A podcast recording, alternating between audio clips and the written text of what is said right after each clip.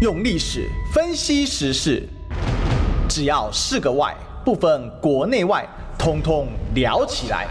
我是主持人李义修，历史哥。周一至周五早上十一点至十二点，请收听《历史与奇秀》。欢迎收听今天的《历史一起秀》，我是主持人历史哥李一修。我们今天继续追寻历史，最后真相。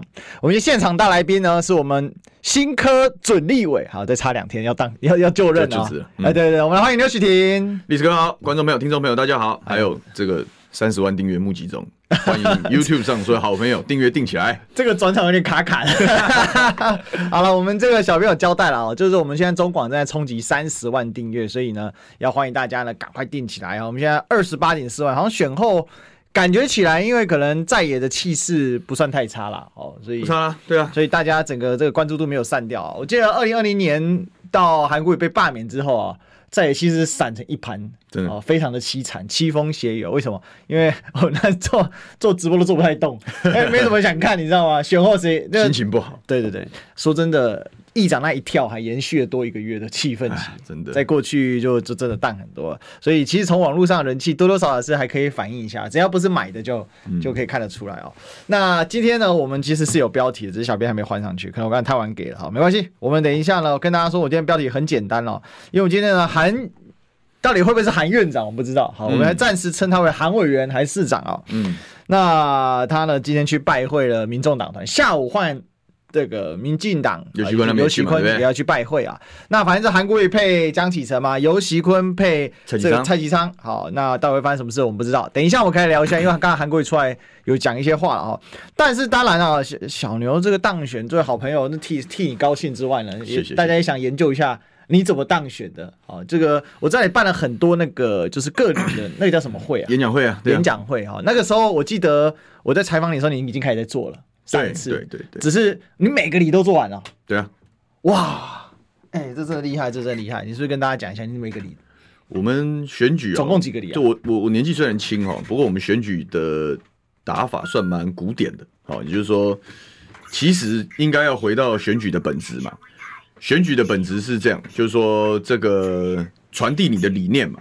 啊，所以讲说宣传战，宣传战，当然现在网络很重要了哦。但宣传战的本质还是第一个打开知名度，好，第二个透过不同的载体，好，把你的你这个人的人设，好，跟你的政见理念跟乡亲做传播。所以你讲选举三宝，要叫做文宣、看板、演讲会。对，好，这其实是从以前开始有空战的概念，一路打到现在，其实都基本上是适用的。嗯，那只是最近这一段时间比较少人去发纸本文宣。对，但当大家不发纸本文宣的时候，我就发。因为我相信我的选民啊，我觉得这是我跟一般的选将比较不一样的地方。就很多人都讲说啊，现在他们也不会看呐，只拿来垫便当啊，或者说大家现在只看网络不看这个，我不相信这件事。好，我觉得只要你愿意发哦，一定有人愿意看。而且垫便当，他搞不好就吃一次的时候就多看两眼。对，愿意看就会有效果。所以这一次选举，我们发大量的资本文宣，好，把我跟郑云鹏的市场差异做得非常明显。哦，就我们走的就是市民优先的这样一个路线。那当然，你只有资本文宣也是不够的。啊，因为还是要看到人嘛，对不对？然后亲耳听到，然后某一些层面，我都把它当成面试嘛，就是个给选民面试的这样一个概念。所以我们在除了个例之外，然后有些里还办好几场。好，有小型、中型、大型，哦，大小不等的演讲会，嗯，叫超过最后结算是一百一十一场，哦，一百一十一场，啊，你们总共几个里？九月，我们八十九个里，八十九个里，整个选区了，整个选区，呃，从九月一路打到选前，嗯，一百一十一场，全部都是你自己亲自去？当然是亲自去啊，无意不语，对，无意不语，当然是这样子啊，你你那演讲会，嗯，没自己去没效果，对自己去效果最好了，啊，那。就是反而大家比较在意做候选人本身讲些什么，所以说全部自全部自己从头讲到尾，呃，也没有啦，有些有些会有助讲嘛，哦，哦但大体上、嗯、都是自己讲为主，至少我都讲超过二十五分钟，这是确定的了。哦，这已经比一般人候选人长很多。对，那我讲最长的一场讲了一个多小时都没有问题。我常常跟 观众讲说，你如果要我细细的把所有事情交代，我可以从早上讲到我这晚上讲到天亮这样，但当然不会嘛，当然。时长就控制在四十分钟到到一个小时，所以说大家对于我们这场选举的结果，有些人很意外哦。当然很多人一开始不看好我们，但是我觉得我们把该做的事情很彻底的去做了执行，哦，这个才是制胜的关键。其实我觉得那时候小牛气势逐渐上来了，然后我最担心的是分裂投票的问题，因为当时村长还有在选，然后，后来据说也是韩市长劝退了村长。其实国民党最近，我觉得这有一个信号蛮好的，哦、嗯，就是大家就是开始愿意捐弃自己的成见，然后都知道某一些层面也是退此一步急无死所嘛，好，所以说大家都愿意成全彼此，好，用团队的心态来作战。从我们选举的时候，这个各路前辈，包含张江春议员、楚春来议员，他们愿意成全礼让。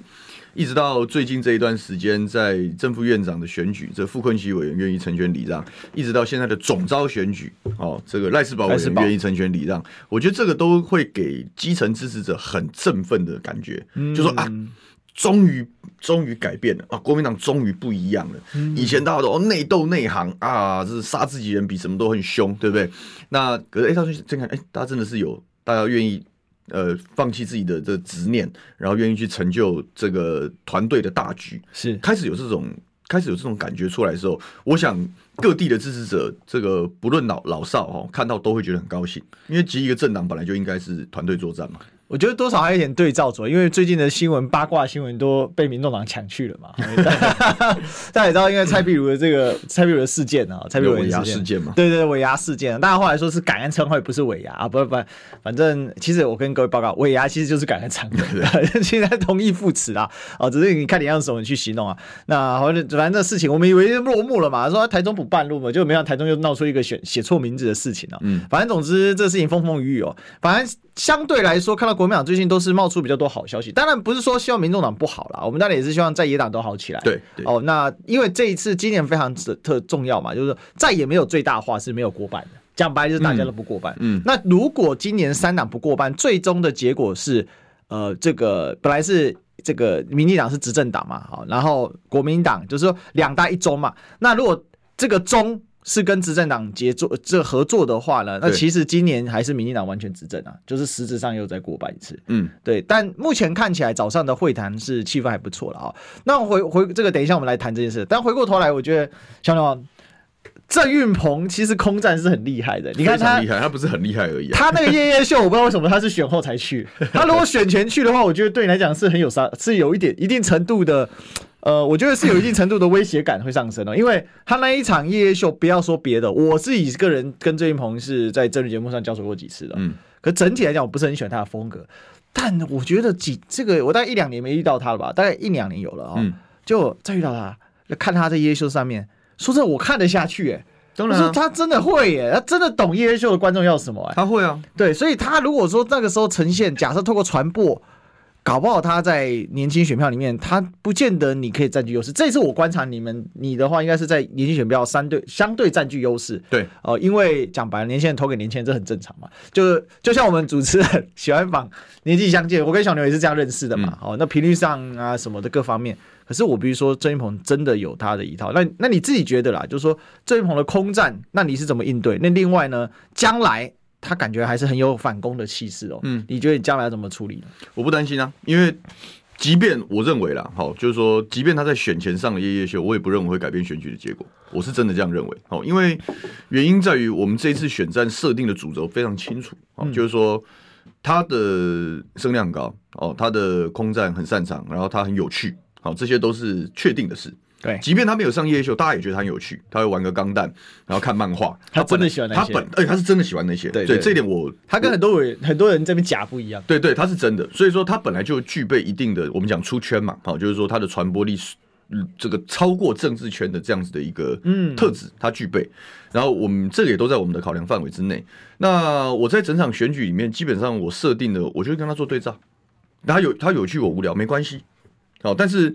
他花很多时间去玩有趣的事情，我花更多的时间讲公共政策。嗯，所以说就呃，我其实当初也没有预设，就是说一定要我们都没有没有到说为了选举胜选要不择手段，然后要改变自己变得很假这样没有。他做他自己，我也做我自己。哦，某一些层面这一点我尊敬他。啊，这一点在我觉得他虽然没有明讲了，好，但我觉得我们彼此之间大概有一个默契在这个地方，就是彼此都做自己，交给人民来选选择。好，他过去的从政风格也是这样，对，好，那我也是这样。我觉得说，我我会站出来挑战，然后我觉得我有机会的很大一个层面，是因为第一选区的选民就受不了了嘛，就觉得说，嗯、对，我们都我们都承认你很有趣，然后你很年轻，然后你可以吸引到年轻人选票，可是这不代表你可以忽略忽略选区的发展嘛，嗯，对不对？所以我们这一次选举的所有路线的贯彻，就是我们注重选区的发展，我们注重选区的生活，就是政治要改变你的生活啊，这不是说政治选一个很有趣的人，或者是选一个很年轻的人，不是这样子而已。嗯，那这个这个宣传。这个概念的宣传，这个号召啊，基本上我们在选区打得非常非常的透。嗯，也就是说，这次的选举就是你如果比较喜欢这个，比较在意生活品质，你你希望生活品质有所改变，你希望换人做做看的时候，那你就给牛学婷一个机会。嗯，好，所以即便他他最后，因为当然我觉得他也不是有意为之啊，因为他最后一天他其实很低调的，就是他把他儿子。就家人陪扫街是很正常的一件事情嘛，但很红、哦、我我不认为有有意为之，但是脆里面传得很远。对，那很多人讲说，很多人讲说，这个他如果早一点用，选举就反转。我不认为会这样，因为大家会觉得很有趣，就像过去大家觉得他很有趣一样。对，但并不会改变大家对这场选举的认知。有趣是他的选举号召，他有他的极限性。嗯，所以说。我并不会很担心，对。那当然他，他他当然现在放飞自我，找到自己的一片天，我也觉得很好啊。因为我在胜选那天，我就希望他有好的发展嘛。因为我觉得这是选举是一时的嘛。好，但是大家怎么样在在政治这，不管是不是在走政治这一条路，能不能这个快意过生活，这本来就是大家其实内心都想要追求的事情。所以说，他现在找到他的定位，我相信未来他也是会被民进党重用啊。因为民进党的文化是这样嘛。所以就我就用一个轻松的这个角度看待这件事。那当然我自己。我不太会因为这样事我改变我的风格，对，好，因为我觉得民主是这样嘛，就是说候选人把自己认为是正确的，然后好的那一面你表现给大家，那大家要不要选择你是人民的决定，只是我觉得这是民主的精神，所以说我我也不会说，因为他是一个很有趣的人，然后也许他未来也许会再重新下来选举，然后我就因为要这样，然后我要去做这件事，我我我不会，我就把我的工作做好，嗯，然后把自己最好的那一面表现给大家就是了。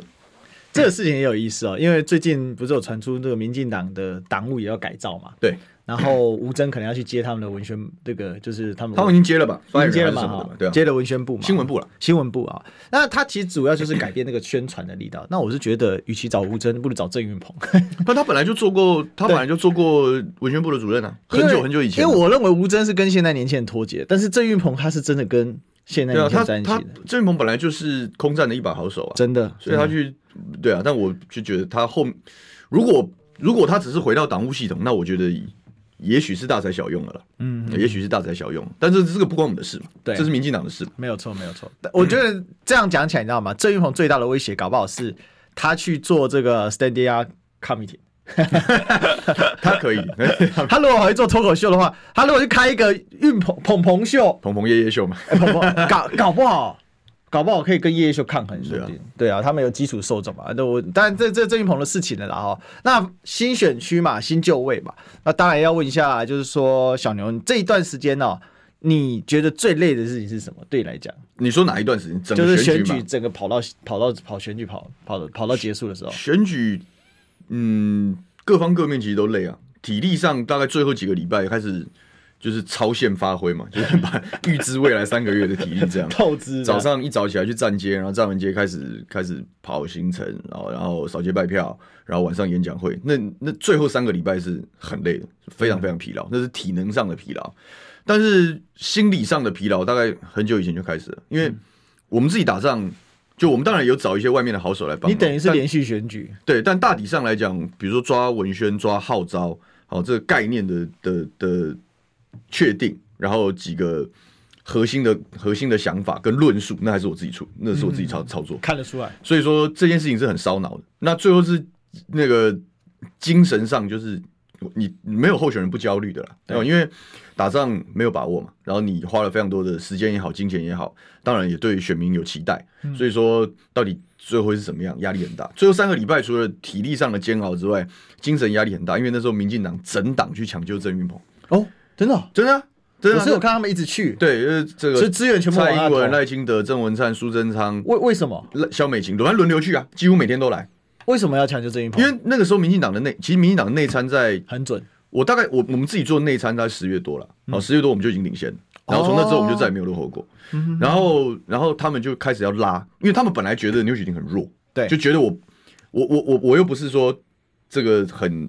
很有这个家底财富，我也不是打全纯传统的选举，而且打你一个落跑年纪落跑。然后我之前选议员是无党籍选，所以说他们会觉得这个一定跟国民党水土不服，这个一定没办法操纵国民党的陆军啊。好，然后他的声量又不高，我不是网红嘛。好，所以说这些从一般外面人去看看看分析选盘的时候，不会他们不认为我会有任何的胜面嘛。然后郑云鹏光知名度什么就还放我们一截，所以一开始的时候他们就某一些什么我会觉得他们很大意了。就他们可能就是觉得我赢了没差这样，所以他我就希望他们这样想，所以他一开始有点得雷算，呃，他有他的节奏，我只能这样说。好，但是当我们开始把它整理，然后开始陆续发动，然后陆续整合出来的时候，然后等我把气势拉起来的时候，他发现他的追已经很难，因为我们这种形态。先天的优势是年轻嘛，嗯，学历什么的也不输他啊，某一些层面还是更占一点优势。然后我们又是挑战者，社会氛围对民进党也不友善，对，所以当我们把气势全部打起来的时候，我认为他们要追是很困难的。所以说最后的时候，最后的两个礼拜，除了除了民进党各路各路这个天皇老子全部下来抢救之外，他也各种招都用啊。哦，所以他也是到最后的时候，把所有他能够用的招都用了。他我们发攻击性文宣，他也发攻击性文宣哦，对吧？他把儿子 请出来扫街或什么的，嗯、就是都用了。那都用了，但是我后来回头去这个也不是说打探了，就是聊天，大家在交换意见的时候，就有讲绿营的内参民调，他一路就是没有，他一路就是追不上来的状态。十月之后就几乎爬不上来。所以说我我就不我。当然，我们在选的时候，我们不会知道这些情报。嗯、所以说，你在最后三个礼拜的时候，你看到哦，等下大军压境，你压力是很大的，黑压压一片。那因为相对来讲，国民党这一盘是是我们我们因为蓝白合的关系，整体很慢开始，然后有更多比我们更艰困的人，所以你会理解说，哎，比如侯侯友谊、赵少康他们要去救，比如说要去强攻中南部啊，或者是要去拉其他更需要帮忙候选人。所以相对来讲，最后一段时间，我干脆就讲说，没关系，就就别人。我自己打，嗯哼，这样最后一段最后一个一两个礼拜是这样，那我就顶过那个压力。我知道你做到最后，反正就是每你那个什么，你的每个礼每个礼是那个会是每天的每天这样记。对啊，我们我们演讲会那时候在办的时候就每天都有，到最后是一天可以讲三场，一一日三开这样。人是越来越多，也没有哎，就我的演讲会一向就是以量取胜，我的演讲会最小下面只有八个人，even 是这一盘选立委，就可能宣传的不够透，或者那天寒流。或者反正你各式，因为我们一定都排着去嘛，你也不你每天排室外吗？对啊，我我我喜欢排室外哦。然后你有些状况不好的，真的下面就只有一点点人，然后我们自己的团队就坐在坐在下面当暗桩这样，到现在都还是这样。但所以我讲嘛，那个是精神折磨，因为你的你的抗压性够不够强，然后你会不会觉得因为这样你就觉得打不下去？我不会，因为我知道今天没关系，反正我一百多场，今天有一场不好，我就下一场把它赢回来。所以有多有少，真的少的时候就下面寥寥数人这样。多的时候，就比如竞选总部成立的那种大场大场面，下面三千人也有。那不管人多人少都很自在，因为我觉得反正就是讲，因为你有讲好过没讲。对，有讲，而且人少的时候反而有好处。人少的时候一对一，他们很认真在听啊，然后很认真在听的时候，他会很感动。因为一般人认知政治人物就是你要把场面做很大很大很好，然后他上来表演。我没有，我是你是不管多少人，我都一样讲满。那个人越少越感动。那他帮你拉票的那那个强度会越高，嗯，所以说不管人多的少，我都很自在去面对这件事情。那就把坚持把我们选战的这个预计上要做的事情，我们全部把它执行完毕。这样，这个听起来有点像那个最开始我们说 democracy 刚开始产生那个样子，嗯，嗯就是一个人拿着一个箱子站在上面，啊、就可以开聊了。啊、那其实这这个我觉得这个概念不错，因为台湾目前还不是很流行这个这一种方式，大部分喜欢做造势，应该说。最早开始，民进党党外党外是这样，就是这样选。但是这几年，就随着民进党越来越大，对这个东西就慢慢消失。对，然后国民党在之后，他不太会这样选啊。对，所以他就是就是断裂了。可是我觉得这件事情是是正确的，然后而且这件事情才是真正选举的本质。嗯，你要透过选举传达你要做什么事嘛？对，这个才是本质。哎，朱，你有没有觉得这个过去这十年其实是一个民进党学的如何如如何越来越压霸？他就 越像越来越像以前的国民党，对对对，大家都这样说。那国民党学着怎么当在野党，是要这样子啊？真的经过了八年，差很多哎。我觉得国民党这这一段时间的进步是很显著的，就即便这场选举总统大选没有打赢嘛，我们还是没有办法完成政党轮替。对。可是我觉得在选举的过程中，越来越越来越像样，就是说也不止我嘛。你看，像我们这一次国民党立委很多都年轻，像建豪、廷伟、乔欣，他们他们打仗的方法其实也是贴近选民。就有的是扫街拜表，比如基隆的佩祥，他过来站街超过三五百场有，一路站，每天站。他他他，因为他帮着基隆国道客运请命，他到台北去拜票，你要通勤组，就人我们都因为不像以前那样家大业大，然后你也不是说可以躺着选，然后去接那，然后就是理所当然是没有这回事的，大家都要靠自己去拼。那你要当大家靠自己去拼的时候，你就会像那个当初当初那个在野党去拼搏，从相对弱势的地方开始打仗，那个样子要出来，那个样子出来之后，选民会支持你啊，因为选民就是希望说，哎。这个政治上本来就应该有这样的声音啊，嗯，本来就应该要靠自己努力啊，我觉得这是对的事，所以我们大概一时半刻我们不会改变我们的风格。我想到那个民进党他不是弄了一个 The Generation 吗？这个世代其实就太阳花世代，只是不想不敢讲太阳花，所以把这个世代就苗博雅啊、吴峥啊，他们几个那个吴佩仪啊，他们几几个，就他们就是反正太阳花就认识的嘛，嗯，他们他们在搞搞得很文青。可是我反而觉得，反而像你啊、巧心啊，哦，这个大家都去站街哦，然后去做街讲。其实强哥也用了很多场嘛。那我意思是说，这样子推进下去的时候，这个是这一次国民党选举当中看到蛮多。那包括像那个廖伟翔，他也搞了很多这个在街头哦，就是、哦、没有他 再讲一下，不然我觉得也不觉得没什么不对，是事实。嗯、是他他他问我说：“你的战车怎么做的？”哦。哦，所以他有来跟您请教。不，因为我在选议员的时候，我就这样选嘛。对对对，对，对，对，那我当然很乐意分享，大家是大家自己人啊。所以你看，大家互相模仿。所以我就把幕僚窗口给他，他们幕僚就对接，他他就做。哦，难怪。啊人家就人人人家就做。然后我想到他那个风格跟怎么跟你有点像，原来有这一层故事啊。对啊，你看你这样做是不是对的？我觉得就是对的嘛，因为这不是哪一个选区专属的，因为选举的本来就应该做这件事啊。而且他会改变这个就是老百姓的习惯。对啊，就是说这些老百姓一旦被你唤起说，哦，原来我可以这样参与政治，嗯，或者说我跟我们的立委他有这样的一个连结性的时候，对啊，他会期待你之后继续办，我、啊、你你之后也还是会继续办，而且用这样子的方式打仗，某一些层面你建立习惯之后，就是你你不得不认真竞选，不，当然认真竞选区是本分，但是你你没有任何。那个的理由，因为你会知道说，哎、欸，你四年之后，大家会预期你要再来一次。嗯，你想想看，我四年之后，我要在每一个里再跑一次的时候，我能不做出成绩吗？哎、欸，你这我要拿什么跟他们 下一次的时候，我是挑战者的时候，当然我可以讲纯理念。可是问题是，你是现任者的时候，你要有成绩呢。嗯，你下一次去的时候，你要有成绩，那你是不是就强迫自己说，哎、欸，我我每个地方我都要，我我都要积极的关心，然后我要建立很好的口碑，我才能用这样的方式继续当选。嗯哼哼哼。所以我觉得这，我自己觉得这是一个相对健康的一个一个一个模式了。但这等于说这四年，那这四年你这个所谓这个演讲会的模式，嗯，你会继续进行吗？就是平常的时候，平常应该平常应该不会特别去演讲，因为你平常如果不是在选举的时候，大家也不不太会想出门，因为你也不能太密集。OK，因为我我我们的选区上班族很多嘛，就大家、嗯、他们愿意下来看，我都觉得很很感动。就你都那么累，你想想看你你你上班早上八点到五点下班吃个晚餐，谁不在家追剧？嗯，你还要出来，然后冬天。瑟瑟发抖在那边，然后也不是有便当，但就有有个我们弄个姜茶啦，然后跟个棒，然后就只能吃小点心，这样就已经很就愿意来听就已经很好。那平常的时候应该是服务，就是说你在比如说公寓大厦的事务，你有没有协助啊？你平常诶这个地方有公众事务的时候，你你开协调会、开公听会啊，这些是常做的。那我我们自己在当初选议员的时候，就平常就做的扎实，因为当初辛苦起来的。所以平常做的杂，所以口碑好嘛。嗯嗯嗯。那这个东西当然在立法委员是比照，你只是选区放大，你要把我们当初在龟山不错的口碑要复制到另外两个选区，然后提早经营了。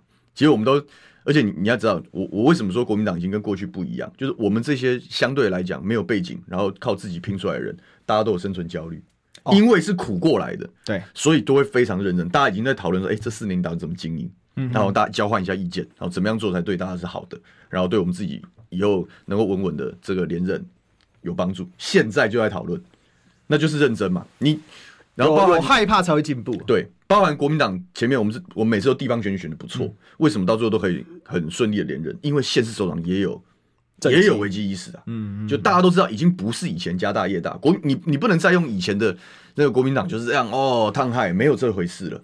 现在大家就是其实就是。蛮某一些层面，现在来讲都是蛮对等竞争。民进党还占更多优势嘛，因为他们执政嘛，他们有比较多的中央的资源也好，或者是这个政商名流的一些一些资源。那我们刚我们相对辛苦了。对啊，我觉得现在国民党有点像当年这个老毛打这个老蒋的战术，乡村包围城市，你你地方包围中央。你如果连这件事情都做不到，你就包起来了。我我讲白了就是这样。对对啊，其实是是两年之后，对国民党来讲是一个更大的挑战。嗯，因为两年多之后的地方选举，民众党一定会参加。到时候很多议员有生存挑战，因为假设一区给你市区一区给你派一个，这是两个大区给你派，就是十席以上他给你派两个，嗯，那对其实对国民党来讲都是一个巨大的挑战。呃，挑战一定有，好，但是我觉得大家也不用太担心。啊，因为第一个，你我们现在都是在野党，所以叫竞合关系，我们当然希望可以促成所谓的在野大联盟，好，把监督的力量最大化，好，这叫合作。但是合作之外有竞争，好，包含二零二六，甚至是四年之后的二零二八，好，大家在选举战场上还是要各自为自己的生存在奋战，所以本质上应该调整心态，也就是说，我怎么做可以做得比较更好，嗯，就国民党人要有这样的认知啊。啊，如果说没有这样的认知的时候，然后才想要用这个怪招，或者是炒短线，或者是怎么样的方式要他就范，是不可能的事情。嗯嗯。那你就比如说讲说，二零二六也也也可能议员面对焦虑，那我们现在的议员不就应该更认真吗？嗯嗯嗯。那我相信我们的人才的国民党的优势是人才比较多了，民众党最大的困境是人才嘛。就你站在他的政党发展的角度去思考这件事情的时候，你就知道他最难的地方是，哎，你要历史哥，你要不要二六年下去选议员？没有，对嘛，就是这样啊。那你想想看，他如果说哦，我现在因为我我有三百多万的政党票，嗯，然后我 maybe 换算成，比如说亮哥算出来可能是一百席，对，这是直接转换的情况之下，你你要上哪里找一百个好的候选人，好的咖，不然会败口碑。对，所以这是民众党最大的压力。那当然，我不能。我们也不会因为这样就扣谁，说你一定找不到，所以我们就可以摆烂。不对，嗯，你去找那是你民进民众党家里的事啊。但我们相对来讲，我们要面对这样的冲击的时候，我们这人要更认真啊。我们也要找更好的年轻人才嘛，这就是竞争啊。嗯，确实哦，这就是竞争啊。但这不是广告，什么进个广告？想健康怎么这么难？想要健康一点都不难哦，现在就打开 YouTube 搜寻爱健康。看到红色的“爱健康”就是我们的频道哦，马上按下订阅，并且打开小铃铛，就能医疗保健资讯一把抓。想要健康生活，真的一点都不难，还等什么呢？爱健康的你，现在就打开 YouTube 订阅“爱健康”，用历史分析国内外，只要是个“外”，统统聊起来。我是主持人李一修，历史哥。请收听《历史易起 SHOW》。所以我就对不输啊！欢迎欢迎，这里是《历史易起 SHOW》的现场啊！我是主持人历史哥李一修。我们今天继续追寻历史，真相。我们今天现场大来宾是我们立委当选人牛许婷小牛。大家好。好，那当然我们刚才讲了一个选举的问题哦。那这一趴我们讲一点这个世代交棒的问题啊。嗯。这一次其实国民党是最年轻的党团哦。对。那更别说年轻人最多啊。嗯。那相较起来最，最这个很好笑，支持者最年轻的民众党。他的党团年纪最大，支持支持者年纪最大的国民党，反正党团最年轻。嗯，那以年轻人数量来讲呢，当然民进党还是拿下最年轻委员的宝座了，黄姐。黄姐，哦，三十岁。那我觉得黄黄姐有她的特殊性的。对，在高雄主要是过了初选，大选就比较不愁啊。哦，虽然她这次确实也受到了很大的冲击，不过相对来说，因为毕竟中南部国民党的换代更新呢，我觉得还要慢慢从中部往下推下去啊，因为还是有一些困难。那国民党这次有攻下一个左耳进以南桥头堡嘛？丁学伟、丁学、丁学忠、丁学忠、丁学忠、丁学忠啊！那确实蛮不容易。丁学忠委员也是从另外，他也很很很有趣，对，而且他是另辟蹊径，对，他是个有趣的。他是先从无党籍选胡伟镇长，然后再从胡伟镇再去攻，再去攻他那个选区哦，等于说有让这个云林做这个山海线平衡嘛。我看张立善县长也蛮开心的哦。那这个也是国民党。长久以来哦，它现在是我们的保育类动物，唯一一席，南部唯一一席哦，不算东部啊，南部唯一一席哦。我我觉得也是这样啊。那我们来请教小刘，就是说国民党其实过去几年，我直白讲了，就是选举大多时候在吃老本。嗯，那像你也是从这个无党籍，然后重新到了国民党，嗯、那你怎么看？就是说国民党的世代交替问题，因为你作为，其实你现在应该可以说作为年轻世代之一啊。哦，嗯、那确实也打出你自己风格选战嘛。那大家一直讲了世代交替，国民党要更新，不然国民党要消失。因为我看了很多外国评论员，比如说我看了一些这个，不管是专业的媒体或者是自媒体，哦，比如像这个有些这新加坡的啊，或者是大陆的啊，或者是海外的，他们的观察都是国民党准备消失了，然后国民党没有下一代。当然，我们自己在。台湾的环境，然后实际接触、采访、做媒体工作，我们知道说国民党其实是有下一代的。嗯，那可是有一个很大的一个评估落差，都觉得说民众党的壮大是势无可挡，在他们的理解里面是这样，所以他们的很多的分析，包括从历史的脉络，他们都是抓这个脉络在理解这个概念。嗯，可是在我看来，似乎并不是这个样子。来，小牛，你自你自己来看，你觉得是怎么样？政治的本质是人才啦，还是人才啦？我觉得是应该说政党的发展的本质在人才了。哦，所以说关键还是我觉得我们这一届，特别是年轻四十岁以下的立法委员的表现是非常重要。嗯，就是我们如果表现的很亮眼，好，然后可以。这个既既有了媒体版面，但又能够帮人民做事，好，能够把这这样子的一个路线开创出来，那我觉得国民党未来是大有可为啊，不会不会没有可为，因为呃，尤其是年年大家都会看同才嘛，同辈嘛，所以你要看下一个比我们再年轻一点的政治工作者，像二十出头岁的大学毕业的，他们怎么看待政治？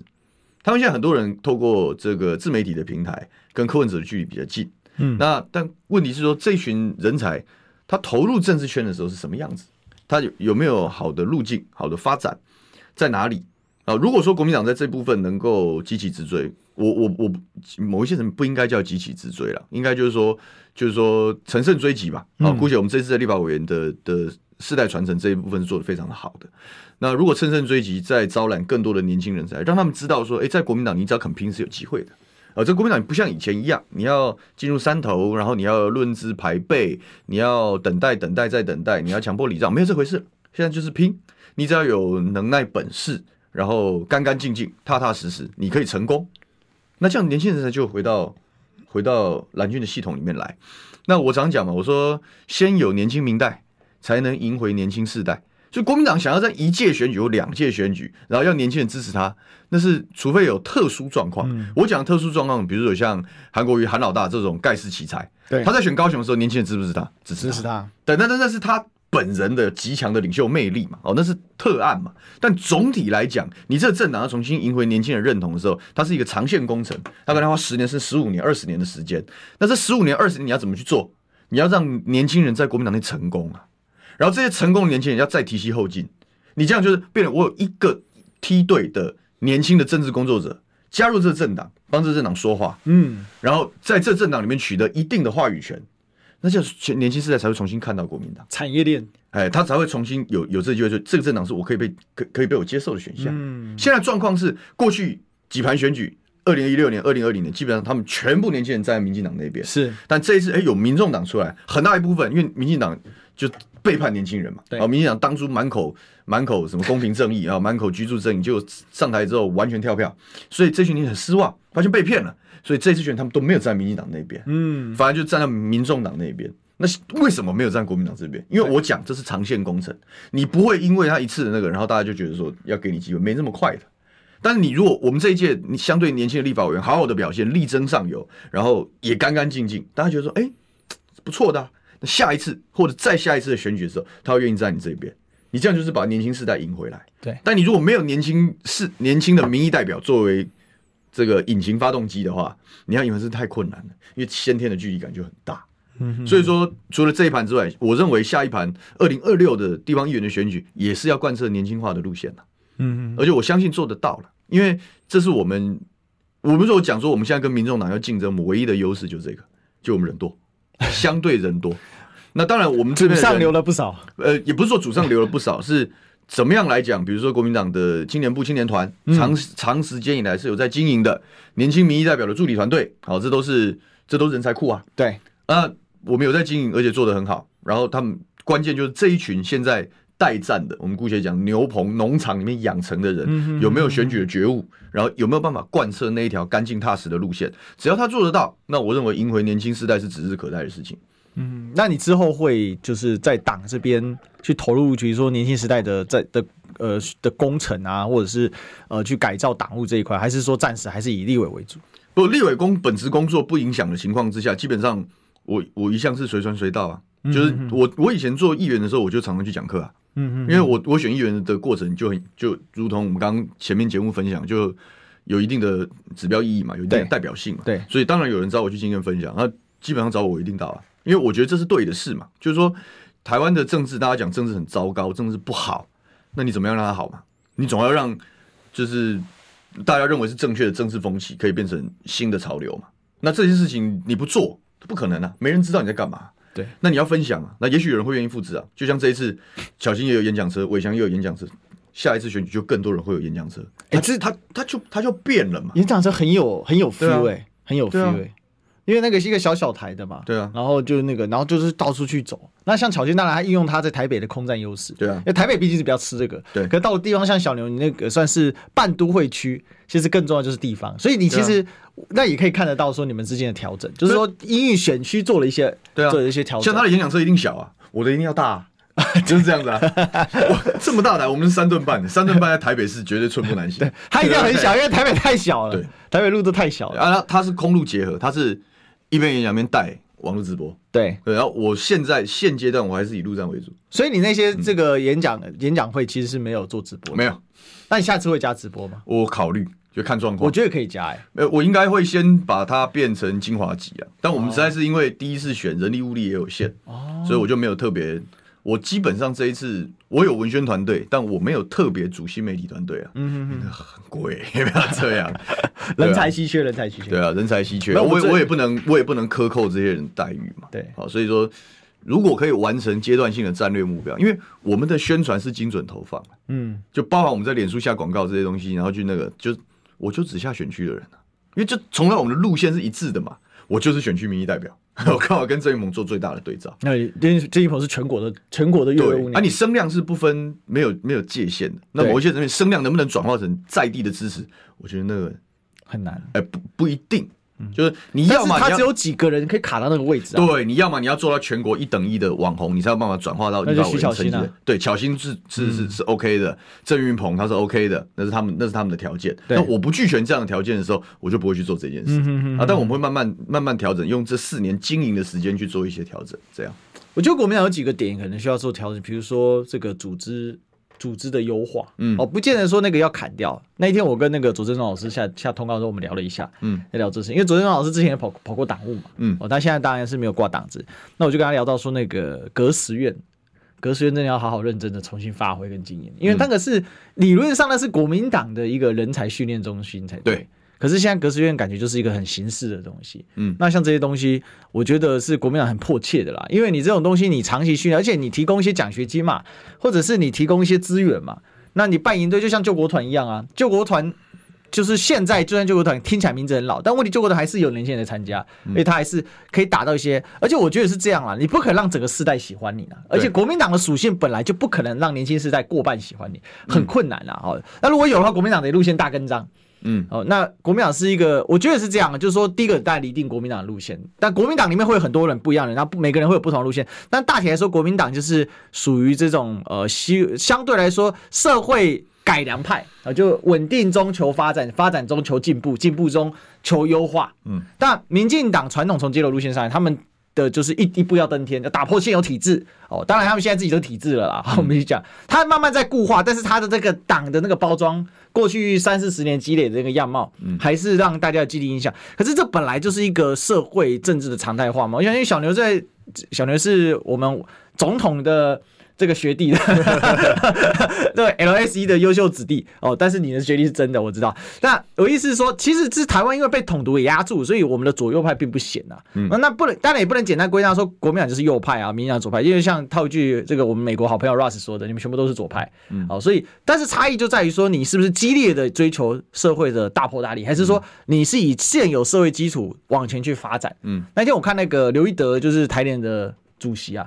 他现在在说他要解散，嗯，哦，他已经辞掉了嘛，他准备要解散台联，然后他就讲到他们台联的定位，你知道，他说他们有四个小绿哦，是四种定位，他说绿党的环保诶啦，啊，环保的，然后呢，这个时代力量的学生运动啊。哦啊，然后激进党的乐观运动啊，哦啊，阮这台联的吼，阮个是吼，这中小企业哦，老板呢哦，嗯、但是呢，阮是咧哦，这个社会爱较稳定哦，哦，公序良俗，保守派，嗯、保守派。那我觉得国民党当然不用走那么保守派，但是在稳定中求进步，会是我觉得会比较符合国民党过去以来形象。而且其实也这样，还是有很多年轻人会喜欢的，就是不一定要多，但是你一定要很基础坚实的一个支持的一个群众基础。那我自己观察这一次是这样了，国民党大概是一成五了，哈，就民调。来说，一成五的年轻人大概是已经很不错了，已经很不错，比以前多一倍。好，民进党大概三成，然后这个民众党八五成五过半，过半哦，差不多是这样的比例哦。那我觉得国民党大概有机会扩到三成，小牛你怎么看？当然有机会了。好，那我我的看法是是。你要期待政党本身，因为政党本身是一个，它就是一个，他们讲 big tent，就一个大帐篷，它本来就要承载很多不同的价值，所以说你要让政党走出，尤其是大党，要走出鲜明的路线，其实是有难度的。嗯哼，就他会看到，哎，大家都是往中间靠拢，然后就是，就像你刚刚讲，哎，稳定中这个求进步，进吸纳进步价值，或者是稳定中稍微偏向保守价值，就是安定比例再高一点，嗯，大概不外乎就是这样子的一个一个状态。那那。决胜的关键，我我觉得是人，政治的本质是人，因为台湾的选举基本上也是候选人中心主义啦。好，就是说，除非你未来要变联立制或什么的，然后国会的席次的比例有做调整，甚至变成内阁制，你才会有党的路线要更鲜明的问题。但以线下的选制来讲，候选人的特质。比党的路线稍微重要一些。目前，目前，这是从这是从这是从务实实务的角来的角度来来看待这件事情。但是当然不是讲说政党的理念不重要，理念要随时讨论，要随时更新。然后当然，呃，但我不会当当我们以前刚刚出道的时候，都会觉得说，当然要大辩论啊，辩论完之后就要定于一尊或什么。但你当你真正有长时间在从事政治工作的时候，你就知道这东西其实是不务实的，就是说你很难呐。就是说，不是不不是不要，不是不要做，但是你做了之后也很难定于一尊。到了最后，你还是会回到那个样子，因为你就是一个，我们光是立法委员就有几席，五十几席立法委员，或者几百席的议员。好，然后有更多各地的这个党务的这个这份子，更不要讲党员了，就一大群人，你要怎么样那么容那么快速的调整路线，很难呐、啊，所以他只能慢慢慢慢慢的做一些修正呐、啊。好，那另外一个部分是你讲，你刚刚讲说党务系统要做人才培养也困难，但是党产被没收了。国民党不是有钱的政党，以前有钱政党的时候，当然你你当你当然可以做以前就有嘛，就奖学金乱七八糟一大堆。对，现在早就都没有，现在连年终奖金都发不出来。好，今天发个八千块，所以谢天谢地。朱立伦主席现在讲内造化的观点，我是赞成的。内造化的意思就是说，党的未来的发展以民意代表为主体啊。哦，国会议会为主体，那国会跟议会的，你既然挂党的。提名出征，然后你当选，你有一部分的责任，你要协助党务的经营。我觉得这方向是正确。我关心国事、家事、天下事，但更关心健康事。我是赵少康，推荐每天中午十二点在中广流行网、新闻网联播的《听医生的话》。我们邀请到的都是国内数一数二的医疗权威，给你一个小时满满的医疗资讯，让你健康一把抓。除了收听以外，还要到 YouTube 频道上订阅 I Care 爱健康，按赞、订阅、开启小铃铛，爱健康三支箭，一件不能少。用历史分析国内外，只要是个“外”，统统聊起来。我是主持人李易修，历史哥，请收听《历史以奇秀》，欢迎收听甜蜜、紧张、刺激。啊的历史一起秀的现场，那但是更甜蜜、更紧张、刺激的呢，是韩国瑜今天早上稍早拜会了民众党的现场。我们来欢迎今天现场来宾是我们的牛雪婷小妞，大家好。好，这个小牛身为新科立委哦，他是有权利投下韩院长这一票的，当然了，还有江副院长这一票。当然，大家都很期待是说，到底国民党会不会在这一次的选举当中获胜呢？这是大家这个疑问的啊，因为。现在看起来，民进党的战力还是依然非常坚强的。嗯，那呃，今天早上稍早拜会的时候，其实非常有趣哦。你第一次看到了黄国昌跟韩国瑜互相恭维，抱一下，这样。哎，对对对，走路的时候互相恭维哈，还抱一下，然后出来还抱一下。那当然，韩国瑜拜会完之后，看起来民众党团的气氛是不错的。不过，正如我昨天晚上有预测的，我说柯文哲不会出席哦，果然真的没出席。为什么？哎。不是不是骂他，柯文哲真的没有出席这一场会议。好，这个我没有骂他的意思。嗯，对，好，那小林怎么看呢？这个稍下午的时候，大概两点的时候，呃，民进党就要进去拜会了。嗯，你觉得很快哦？三两天后了吧？嗯，两天后决定我们的立法院到底民进党是不是对？到底民进党是不是少数又完全执政？这些就尴尬了。嗯，好，来小牛。是不是完全执政，不见得是用政府龙这个国会政府龙头的的角度来看这个事啦。嗯，好，因为即便民众党最后还是决定要绿白合，应该也不会所有事情都顺民进党的意。这第一个。那第二个是我还蛮有信心的，我觉得韩强培会过关的。我我也期待这样了。好，因为呃，客观上来讲，蓝营不会跑票吧？没有，我们都已经决定要亮票了，应该跑票的机会不是那么高。这第一个。那再来就是说，民众党真的会直接投向绿营的怀抱吗？我觉得也不容易。就我觉得他最合理，因为我站在民众党发展的角度去想这件事情，他合理的判断当然是在这一场选举保持中立。他要在未来的，你你如果在这一场选举就挑边表态，对他未来的谈判是不利的。嗯，啊，未来的谈判是不利的。我觉得他只有两种选择，一个是跟蓝军做在野合作，那至少在我们是把监督力量最大化，相对来讲。谈的是比较顺利的，嗯，那第二个就是他在这一场选举维持中立，他在每一个题目上都可以跟两边谈判，我认为这是对民众党最有利的，全部都投自己的。对对，那你如果现在跑去支持民进党，然后然后要回过头来不被他吸纳，我觉得难度很高啊，也也也不合理啦。那你如果真的跑去跟跟民进党一起在这正副院长龙头谈一起的时候，那我觉得我们也不是没有做好准备，因为我觉得韩江配。包含这一连串操作最漂亮的地方，就是我们对你施出最大的善意，但是我们就干干净净。这个韩院长那时候来跟我们拜票，我们讨厌吃饭的时候，他讲，他说我们这一场不管胜负，因为我大家都觉得很复杂，三党不过半，复杂，但我们就是表现出我们的诚意跟态度，那就是我们跟选民交代的过程。我们干干净净的选举，嗯，好，然后大气的迎接结果，就我们这表示我们已经做好心理准备了。对，就即便我们没有选上正副龙头，但我们。就扮演好最大在野党。如果你要在第一时间倒去民进党，要去做他们的附庸或是什么来讲，没关系，那我们就抓在野的主导权。对我们来讲，其实不输啊。那当然，我觉得我们我们想得到的事情，民众党这么多好手也想得到。所以拉回来，我刚刚讲做最理性判断，因为理性判断就把所有资料收集起来，然后好好的理性分析。理性分析最后的结果，我认为它维持中立的机会最大。嗯，那现在做当然就维持平衡。你看，哎、欸。我现在有关键少数，所以你们都要来找我，就有声量，那就是他的，那就是他的筹码嘛，那就是他的杠杆嘛。啊，他政治上当然要用啊，要不然他混什么呢？对不对？所以说，我我认为今天来，然后会很愉快，下午来大概也会很愉快吧。然后最后的结论就是因为一拉一扯，顶平他就维持中立，嗯，这样。而维持中立对我们相对，只要我们不跑票，对我们来讲还是有优势的。所以我觉得可能会是这样的一个结局。不过这当然纯属纯属预测啦。哦，纯属预测啊，我同意你的看法、欸。对啊，那这个因为今天有说什么针对四大，就是所谓的四大诉求嘛，国会改四大诉求。嗯、那黄国昌提出的单一召委就说没有讨论到。那看起来我是觉得黄国昌提出单一召委只是测测水温啊，嗯，哦，拔草测水温，因为也不可能嘛，想也知道议事议事惯例那那么好容易打破。嗯，那回过头来，我自己的观察是这样啦，因为民众党必须代谢掉他在大选时候所给予的蓝营的一些潜在的承诺了。那透过这一场把这些潜在承诺给代谢掉，嗯，那是必要的啊、喔，因为潜在承诺就是韩国瑜要当院长嘛，对啊，讲讲白是这样嘛，这柯文哲在大选的时候讲，不要说装了哈，就是表示的一副他跟韩国瑜很熟很好的样子嘛，哦、嗯，那今天好朋友到党上去拜会，他没有出席啊，嗯，哦，那为什么他没出席？因为他如果出席的话，就失去决裁决的高度啦，没有没有，他出席是很奇怪的一件事情，对，不过当然很，他他出席或不出席都对，好，因为大部分来讲。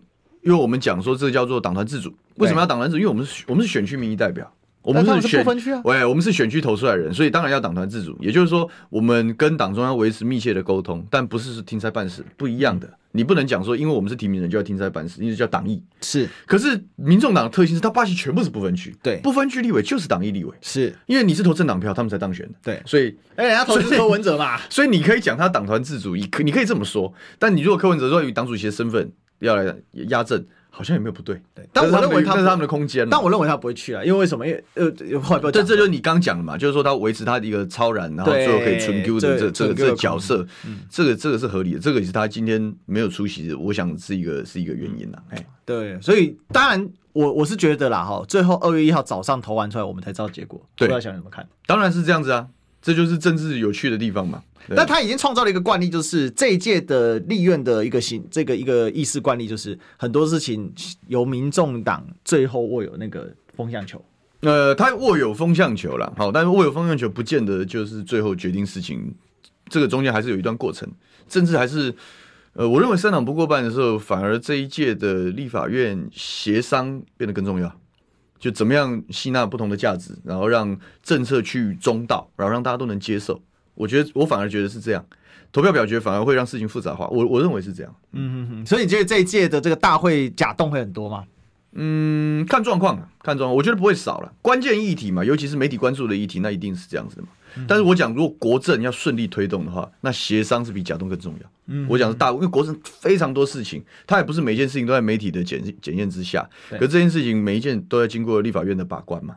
那你说这件事情不好好大家协商着办，然后找到一个中道可以更吸纳各种价值的一种做法的时候，那赖清德推动政务将会寸步难行啊。好，那最后十秒钟，你觉得民众党可以拿到几席赵伟？在现在双赵伟制之下，会不会八席赵委？我我觉得这不可测呢。